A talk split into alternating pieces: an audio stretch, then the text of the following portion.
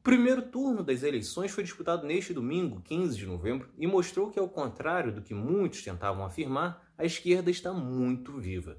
Isso ficou ainda mais destacado com o crescimento de Guilherme Boulos em São Paulo. Além disso, ficou claro também que Jair Bolsonaro não tem a mesma força para levar candidatos à vitória como em 2018. É Pilatos lá na Bíblia quem nos diz, e também faleceu por ter pescoço o infeliz autor da guilhotina de Paris.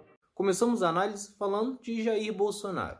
Se em 2018 ele conseguiu dar a vitória a nomes totalmente desconhecidos como Romeu Zema em Minas Gerais e Wilson Whitson no Rio de Janeiro, desta vez ele passou longe. Dos seis nomes que o presidente apoiou nas capitais, somente dois conseguiram avançar para o segundo turno e foram em segundo lugar. Ou seja, tem grandes possibilidades de Bolsonaro não eleger nenhum aliado nas capitais brasileiras. Só que o caso mais emblemático foi o de Celso Russomano, que chegou a liderar as pesquisas em São Paulo, mas depois que colou a imagem em Bolsonaro, despencou e ficou com apenas 10,50%, terminando a eleição na quarta colocação. Outro fator que chama a atenção é a queda de Carlos Bolsonaro, filho do presidente que inaugurou a modalidade de vereador à distância, afinal, passa mais tempo em Brasília do que no Rio de Janeiro ele teve uma queda de 35 mil votos em comparação com 2016. Foi de 106 mil para 71 mil. Ainda no Rio de Janeiro, embora não tenha ido para o segundo turno, a esquerda mostrou força, aumentando a bancada na Câmara com o PSOL subindo de 6 para 7 cadeiras e fazendo inclusive o vereador mais votado, Tarcísio Mota. Já o PT subiu de duas para três cadeiras. A única queda foi do PDT, indo de duas para uma. Mas, no geral, o desempenho da esquerda foi positivo nas capitais. O PSB vai para o segundo turno em três capitais e pode chegar a uma quarta, levando em consideração que vinha bem nas pesquisas em Macapá, que teve a eleição adiada por lá, já está sem luz há duas semanas. PT, PSOL e PDT também vão para o segundo turno em duas capitais, enquanto o PCdoB vai em mais uma. Só que o grande destaque mesmo acabou sendo o desempenho de Guilherme Boulos em São Paulo. O candidato do PSOL passou dos 20% e vai disputar o segundo turno com Bruno Covas. Graças a esse efeito bolos também, o pessoal saltou para seis vereadores eleitos em São Paulo. Já o PT seguiu com a maior bancada com oito vereadores. E o mais importante disso tudo é que Boulos provou que essa tese de que é preciso que os outros partidos abandonem candidaturas para fortalecer um nome de esquerda é furada.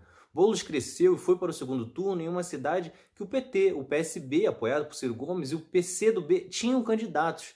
É claro que, eventualmente, fusões passam a ocorrer e são importantes, mas o foco da esquerda tem que ser em buscar novos votos, em conquistar novas pessoas e não apenas somar os que já votam na esquerda. E nisso, Boulos foi extremamente eficiente. O mesmo pode-se falar de Benedita no Rio de Janeiro, embora tenha ficado longe do segundo turno. Com os 11% conquistados pela deputada, este foi o melhor desempenho do PT na capital carioca desde 2000, quando a própria Benedita disputou a prefeitura. Além disso, a campanha da deputada recolocou o PT em áreas que o partido havia se ausentado em campanhas anteriores e que pode ajudar a trazer resultados para a esquerda de modo geral em 2022. O PT ainda tem a chance de ter um avanço nas 100 cidades mais populosas do Brasil. O Partido dos Trabalhadores está disputando o segundo turno em 15 delas, ou seja, tem tudo para ter um desempenho muito melhor que em 2016, quando ganhou somente uma. Para completar, ainda precisamos falar do PDT e o PCdoB. Embora ainda tenham muitas cidades em disputa, o partido de Ciro Gomes já passou de 200 prefeituras conquistadas, se colocando mais uma vez no bolo dos partidos com mais prefeitos eleitos, assim como já havia feito em 2016. Já o PCdoB conseguiu levar Manuela Dávila para o segundo turno em Porto Alegre com uma votação expressiva de 29%.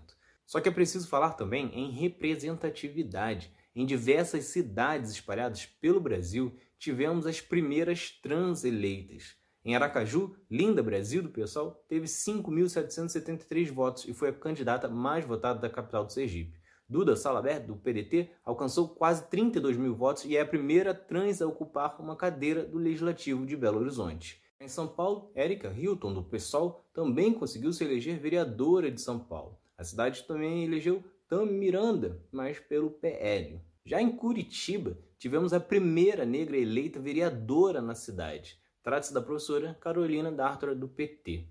E em Salvador veio um feito histórico.